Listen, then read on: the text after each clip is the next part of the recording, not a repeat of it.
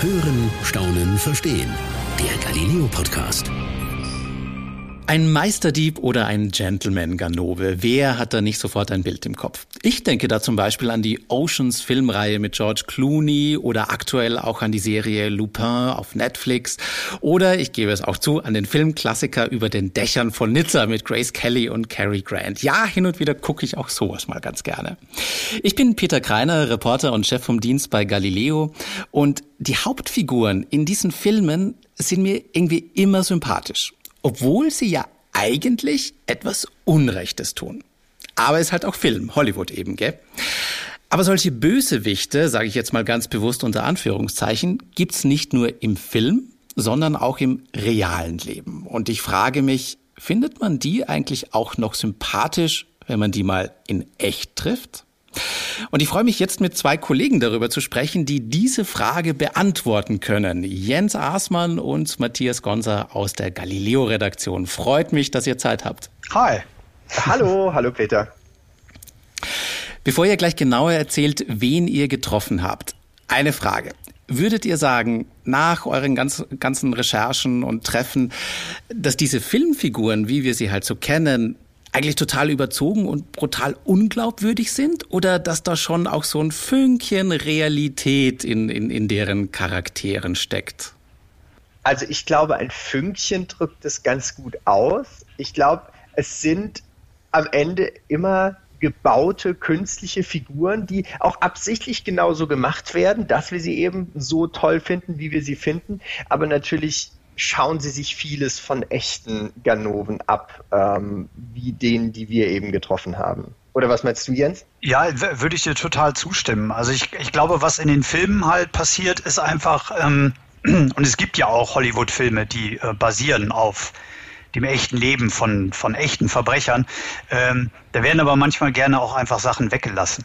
Ne? Also da werden die negativen Seiten weggelassen, damit der Protagonist, der, der Filmheld da auf jeden Fall ein bisschen sympathischer erscheint.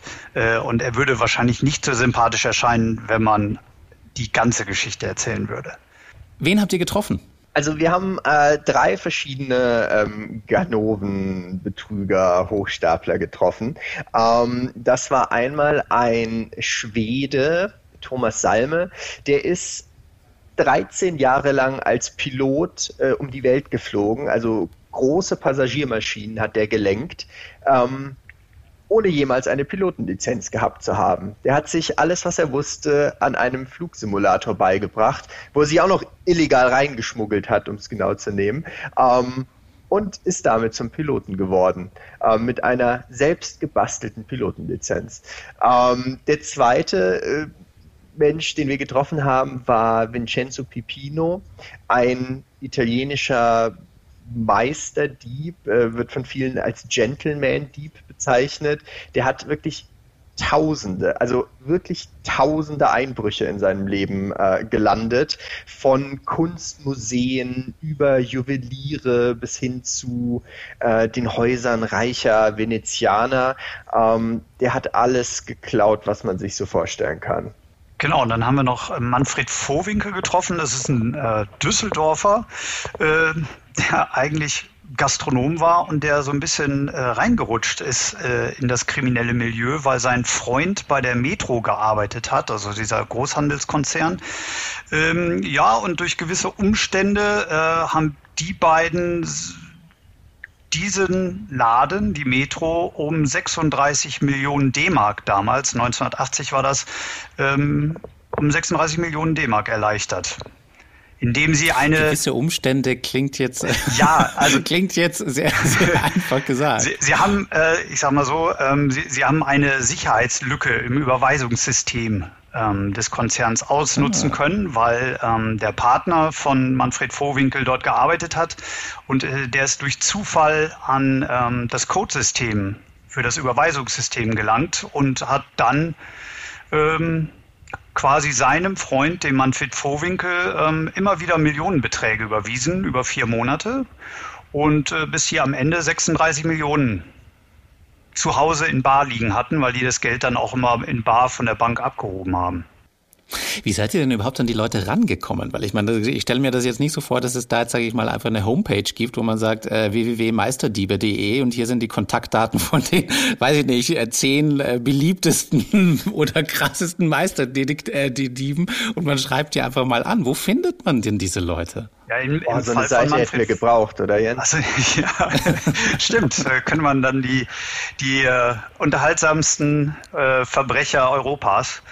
Ähm, nee, also äh, tatsächlich haben wir natürlich viel recherchiert. Einfach, man guckt dann schon erstmal, was sind denn große Kriminalfälle ähm, gewesen ähm, ja, und äh, wo sind die schon mal aufgetaucht. Ähm, das schaut man natürlich, sucht man nach spektakulären Coups, äh, auch nach so Suchbegriffen wie filmreif zum Beispiel. Ähm, das war, war so, war so, so ein Wort, wonach ich immer geguckt hatte. Äh, und dann landet man natürlich schnell bei, bei großen spektakulären Fällen äh, und Urteilen. Ähm, und dann guckt man eben, ob die Leute äh, A noch leben ähm, und ähm, ob die nicht gerade mal wieder im Knast sind. kann auch passieren.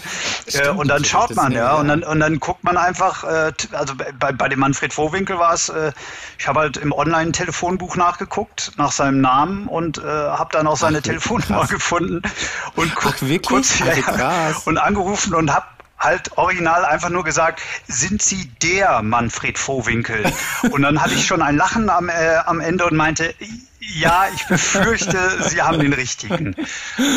Ah, krass. Ja, und Vincenzo Pipino zum Beispiel, der ist ja so äh, Ende 70 ähm, ist aber nichtsdestotrotz trotz großer Facebook-Fan und den habe ich tatsächlich über ah. Facebook angeschrieben. Wirklich? Und, ja, und weil ich kein Italienisch spreche, alles so mit Google Translator, weil er hat dann auch so zurückgeschrieben und ich so, ja, keine, keine Ahnung, was er da schreibt, immer so alles durch den Google Translator gejagt, äh, bis ich dann irgendwann eine Übersetzerin eingeschaltet habe, natürlich. Aber also der Erstkontakt war äh, vermutlich grammatikalisch in ziemlich schlechtem Italienisch. Aber ich denke mir gerade, ich meine, das, das, die, die haben ja schon alle krasse Sachen gemacht. Also das heißt, die sind eigentlich aktuell dann auch frei, weil ich nehme jetzt einfach mal an, wenn die von der Polizei noch gesucht werden würden. Ich vermute mal, dass die Polizei auch auf ein Online-Telefonbuch oder Facebook irgendwie, ja, darauf kommen würde, vermute ich jetzt einfach mal. Also die sind frei. Ja, die sind frei hoffe, und dass die, die haben Polizei da drauf kommen würde. ja, die sind die sind frei. Die haben ja auch ihre Strafe letztendlich verbüßt. Ne? Also das ähm, okay. Äh, beim Manfred Vorwinkel zum Beispiel natürlich der also der wurde auch erwischt äh, und äh, der saß im Knast ähm, und danach hat er auch nichts mehr äh, auffälliges äh, kriminelles gemacht. Ähm, das heißt, den kann man so sprechen, den kann man auch dementsprechend so finden. Ja, und bei Thomas Salme zum Beispiel, dem falschen Piloten, weil das, das ist echt der Knaller meiner Meinung nach.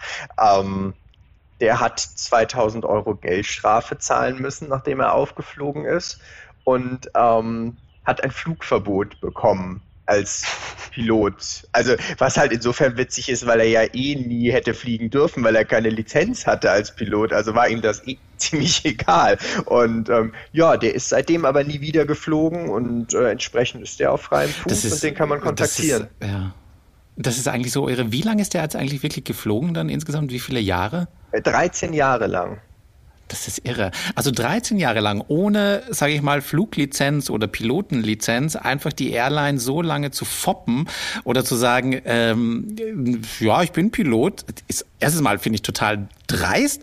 Auf der anderen Seite ist es aber auch irgendwo, ich sage so, ja, irgendwie finde ich es auch so, habe ich ein bisschen Respekt vor, also sich da einfach hinzustellen und zu sagen, ja, ich bin Pilot und äh, krieg das schon irgendwie hin. Es ist immer so ein bisschen so, so ein Zwiespalt bei, bei solchen Leuten. Aber dann auch nur 2000 Euro Strafe zu bekommen, es lässt mich dann ein bisschen an unserem System zweifeln, um ehrlich zu sein. Ich glaube, ich glaube, das, was du gerade beschrieben hast, ähm, ist ja genau der Reiz, den diese Personen und diese Geschichten so, so haben. Ähm, man hat so eine Art Bewunderung für diese Person, weil sie eben sich gegen das System irgendwie durchgesetzt haben. Und Thomas Salme ist so ein gutes Beispiel. Der hat aktiv niemanden verletzt, der hat keine Unfälle gehabt. Es ist alles gut gegangen sozusagen am Ende. Und ich glaube, das ist wichtig, wenn man sich heute ihn anschaut und über ihn urteilt, weil man sagt, ja, krass, es ist ja auch nichts passiert, alles gut gegangen. Und den kann man, oder das ist, glaube ich, der Grund, weshalb viele Leute irgendwie so eine Bewunderung für so eine Person haben. Ich weiß nicht, wie das gewesen wäre, wenn es zu schweren Unfällen mit Verletzten, mit ähm, vielleicht sogar Todesopfern gekommen wäre, wo so ein Hochstapler dran beteiligt gewesen wäre. Da hätte man gleich eine ganz andere Sicht auf diesen Menschen gehabt. Und ich glaube, das ist ein wichtiger, das ist eine wichtige Unterscheidung. Ja, da würde ich, äh, würde ich Matthias auch zustimmen. Bei dem Manfred Vohwinkel, ähm, der die Metro da um 36 Millionen erleichtert hat, da, da ist halt quasi das Opfer, ähm, naja, die Metro, ein Riesenkonzern, wo, glaube ich, viele mhm. Leute sagen, ja, also wenn denen noch nicht mal auffällt über eine Zeit lang, dass denen 36 Millionen D-Mark fehlt, äh, dann kann es ja nicht so schlimm gewesen sein. Das ist so ein, glaube ich, in den Köpfen vieler Leute dann eben so ein, so ein abstrakter, unsympathischer Gegner fast, also das Opfer dann letztendlich. Ja, so, so ein Riesenkonzern, gell, ja. wo man einfach so sagt, okay, da hat man auch keine, keine Berührungspunkte dazu und meistens auch keine, sage ich jetzt mal, irgendwie emotionalen, weiß ich nicht, äh, Bindungen oder sonst irgendwas dazu. Und es ist halt dann so, ja klar, der böse große Konzern. Das gell? Mitleid hält sich halt so ein genau. bisschen Genau, und also ne? bei dem Manfred Vohwinkel, als ich mit ihm gesprochen hatte und ihn darauf angesprochen hatte, ob er kein schlechtes Gewissen gehabt hat, äh, als er, als er dann das Geld da immer abgehoben hat von der Bank, was eigentlich mhm. der Metro gehört, da hat er halt auch gesagt, so, naja, ähm, er, er bezeichnet es zwar als kriminell, aber als nicht hochkriminell, weil er ja auch zum Beispiel, er hat ja keinen Banküberfall in dem Sinne gemacht, dass er jemand mit einer Waffe bedroht hat oder jemandem was über den Schädel gezogen hat, hat er gesagt, sondern er ist einfach reingegangen. Das Geld war ja auf seinem Konto, weil sein Freund, der bei der Metro arbeitet, gearbeitet hat, ihm das Geld überwiesen hat. Sprich, er hatte das Geld ja einfach auf seinem Konto, ist in die Bank gegangen, hat das Geld abgehoben und ist dann nach Hause gegangen damit. Und das hat er für sich selber so gerechtfertigt nach dem Motto, naja, ich habe ja dann dementsprechend auch keine Gewalt angewendet. Ähm, und ich glaube, das mhm. ist ein wichtiger Punkt, den Matthias auch sagte, wenn man jetzt äh, betrachtet, wen man jetzt ein Fünkchen weit sympathisch findet von diesen Ganoven, ähm, dann ist es genau das, ähm, dass man irgendwie das Gefühl hat, naja, eigentlich haben die ja gar nicht so wirklich jemandem geschadet, also jedenfalls nicht körperlich. Erzählen die da, wenn, du, wenn man mit ihnen spricht, erzählen die da eigentlich gerne darüber oder ist ihnen das irgendwie unangenehm, was sie da getan haben? Wie habt ihr das wahrgenommen? Also ich bei Manfred Vohwinkel fand ich spannend, weil das tatsächlich, er, er, war so ein bisschen gespalten. Also er, er, er einerseits sagte er schon, ach, der ist mittlerweile 80 Jahre alt und das Ganze ist ja auch schon 40 Jahre her dann dementsprechend. Ähm, der sagte, ach, so nach dem Interview, das war eigentlich mal wieder ganz schön darüber zu sprechen. So, ähm, okay. andererseits hat er aber auch gemerkt, ähm, und ich habe es auch gemerkt, ähm, dass er da auf einmal, ähm, dass auch ein Umdenken bei ihm stattgefunden hat, auch über die Jahre. Und dass er jetzt tatsächlich auch nochmal mit Fragen konfrontiert wurde, mit denen er sich jetzt über Jahre gar nicht, gar nicht auseinandergesetzt hat. Und er tatsächlich jetzt auch gewissensmäßig, glaube ich, nochmal einen anderen, eine andere Sicht auf seine Tat hatte, weil er das äh, durchaus äh, fand ich jedenfalls ehrlich und nachvollziehbar auch bereut hat, was er damals gemacht hat. Und dass er doch gesehen hat, dass er damit Leuten direkt geschadet hat. Jetzt gar nicht dem großen Konzern, aber den Mitarbeitern. Ähm, und das fand ich dann schon spannend. Das war mhm. ihm auch ein Stück weit dann unangenehm, darüber zu reden. Ja. Und ich glaube, das ist ein Riesenunterschied zu den beiden anderen. Also ähm, Vincenzo Pipino, äh, die letzte Frage, die ich, die ich ihm gestellt habe, war, sag mal, bereust du das nicht, was du getan hast? Du hast irgendwie über 3000 Einbrüche gemacht, du hast auch Privatpersonen bestohlen und ähm, bereust du das nicht? Hat er gesagt, nee. Ich bereue überhaupt nichts. In seinen Augen hat der nichts Falsches getan. Also er inszeniert sich so ein bisschen als so eine Art Robin Hood. Ähm, er behauptet auch, er hat ganz, ganz viel von dem, was er gestohlen hat, ähm, gespendet. Das lässt sich natürlich nicht belegen, das kann man nicht kontrollieren, von daher kann ich da überhaupt nicht sagen, ob das irgendwie stimmt, aber in seinen eigenen Augen ist er so ein bisschen der, der Robin Hood von Venedig.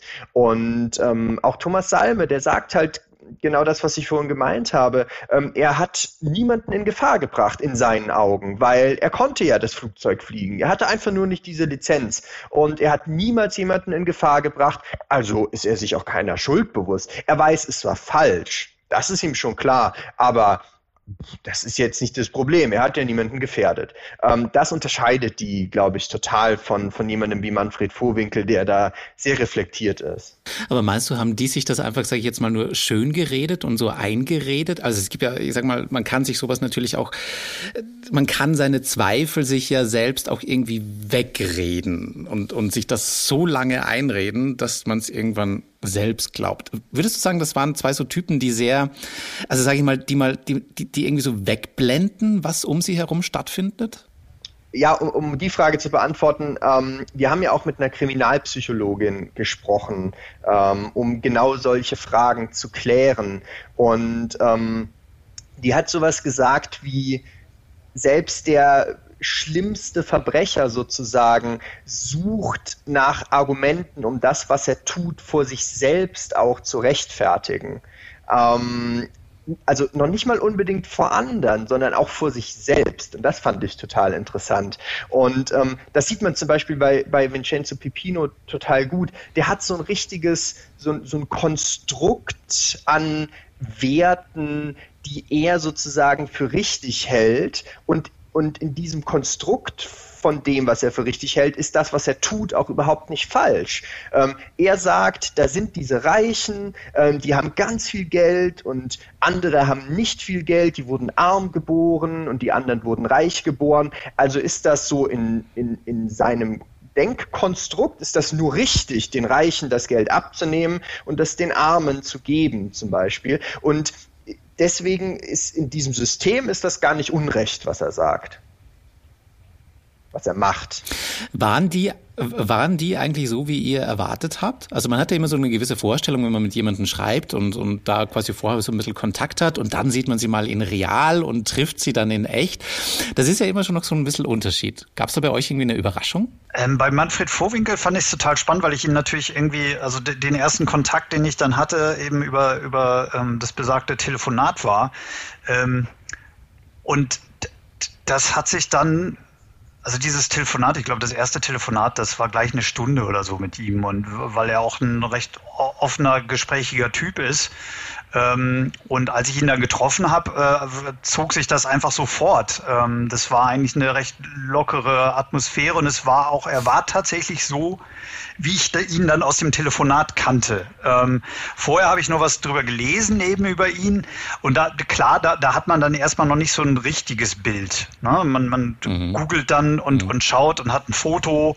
Ähm, und dann kann man sich das noch nicht so ganz vorstellen. Aber nach diesem ersten Telefonat habe ich schon gemerkt, okay, ähm, das wird eine durchaus unterhaltsame äh, Runde, die wir da haben und ein unterhaltsames Gespräch.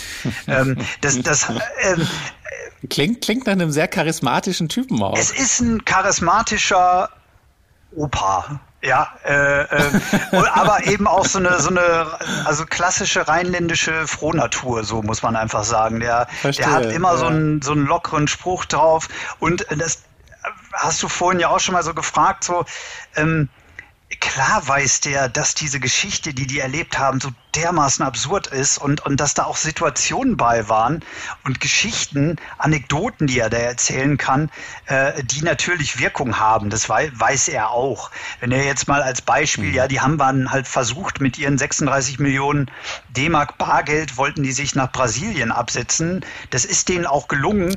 Die sind mit einer Concorde, wollten die fliegen und sind in Paris äh, in den Flughafen reingegangen mit, äh, mit 18 Koffern ähm, in, die, in die sie ihre 36 Millionen D-Mark in Bar verteilt haben. Ähm, und äh, unser Eins würde jetzt ja natürlich denken, damit kommen die doch nie im Leben durch. Äh, und die haben das tatsächlich geschafft. Die waren einfach so dreist und haben ihre Koffer da aufgegeben, nachdem denen erstmal gesagt wurde, nee, ihr dürft nur vier Koffer mitnehmen. Ähm, hatten die das Glück, ähm, dass, dass nicht der, der Flieger nicht ausgebucht war und die dann alle Koffer mitnehmen durften und die haben es tatsächlich geschafft, ohne Kontrolle äh, dort in, in Rio de Janeiro anzukommen. Und äh, so eine Geschichte, da die erzählst du natürlich gerne, ja, weil du weißt, dass die Leute und das, das ja auch gerne auch Film.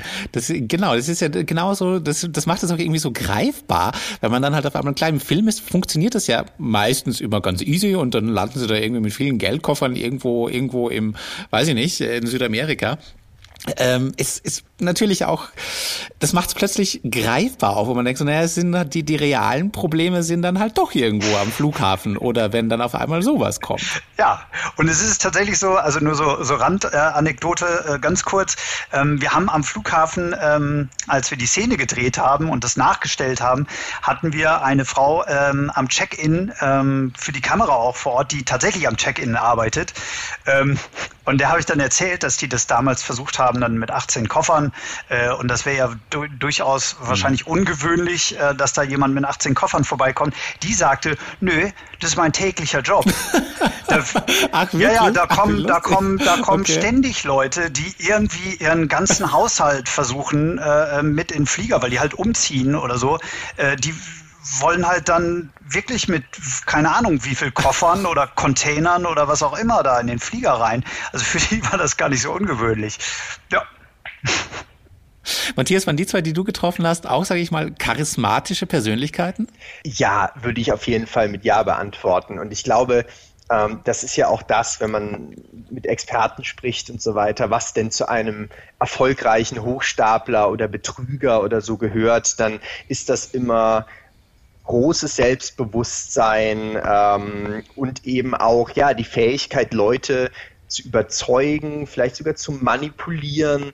Ähm, auch wieder unsere Expertin, unsere Kriminalpsychologin hat gesagt, es ist eigentlich total egal, wie schlecht gefälscht diese Pilotenlizenz ist, die, äh, die ein falscher Pilot vorlegt. Wenn der das einfach schafft, mit seiner Persönlichkeit und seinem Charisma den Chef bei der Airline davon zu überzeugen, dass er ein guter Pilot ist, dann ist es total egal, ob der einen Flieger fliegen kann oder ob seine Lizenz irgendwie schlecht gefälscht ist oder so, weil ähm, ja, du gewinnst die Person dir gegenüber einfach mit deinem, mit deinem Charakter. Und ja, das hat sich schon auch rausgestellt. Also sowohl Thomas Salme, äh, der falsche Pilot, als auch Vincenzo Pipino waren einfach so Typen, ja, so, so echt charismatische mhm. Typen. Mhm. Vincenzo Pipino mit Ende 70, der, der kommt dann mit seiner Schiebermütze und seinem, seinem Siegelring und im Anzug zum Dreh und steht da mit einer, mit, äh, aufrecht in den Gassen von Venedig und zeigt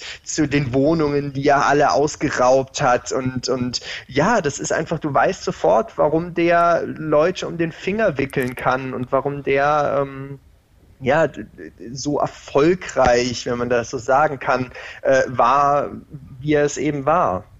Und es ist natürlich auch dann so ein bisschen der, um den Kreis zu schließen, das ist natürlich auch das, was sie, sage ich jetzt mal, dann doch irgendwie ein bisschen ähnlich macht mit den Figuren, die man aus den Filmen kennt, weil genau das macht ja dir auch aus. Das sind ja auch, sage ich mal, sehr oft sehr charismatische ja, Persönlichkeiten. Definitiv. Ja, und es es, und, und es ist tatsächlich dann auch, wenn du da als Journalist dann den Leuten gegenüber sitzt, dann musst du das aber tatsächlich auch für dich so ein bisschen abgleichen. Ähm, das ist schon mhm. so, du hörst dir das an, du findest das auch natürlich irgendwie spannend und, und ähm, sehr unterhaltsam, aber du hast eigentlich auch permanent im Kopf so, naja, aber also das sind halt schon noch Verbrecher.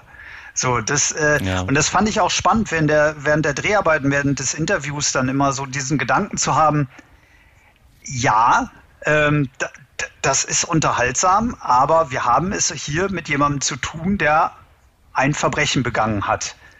Aber ähm, Klar. Und, und, und das ist, das ist dann halt eben spannend und das ist dann eben auch dementsprechend dann der Unterschied oder eben auch die Parallelität eben zu diesen Hollywood-Stars. Ähm, wo man sagen muss, okay, sind, man hat es jetzt mit echten Leuten zu tun. Ähm, das fand ich spannend, einfach jetzt für, für uns auch als Redakteure, glaube ich, ist es einfach spannend gewesen, die echten Menschen zu treffen, über die eventuell irgendwann mal auch ein Film gedreht wird oder so. Ja. Letzte Frage. Guckt ihr diese Filme heute noch genauso, wie ihr sie früher geguckt habt, oder seht ihr das heute anders? Also Ocean's Eleven oder sowas meinst du? Zum Beispiel, genau. Ja, ich ähm, tatsächlich äh, ähm, hat da, also finde ich spannend, wenn man, wenn man sich jetzt diese Filme anschaut, ähm, dann, dann kommt mir schon der Gedanke zu dem, was ich ganz am Anfang mal gesagt habe, dass die einfach zu glatt sind. Ne? Also wo man, wo man einfach sagt, mhm.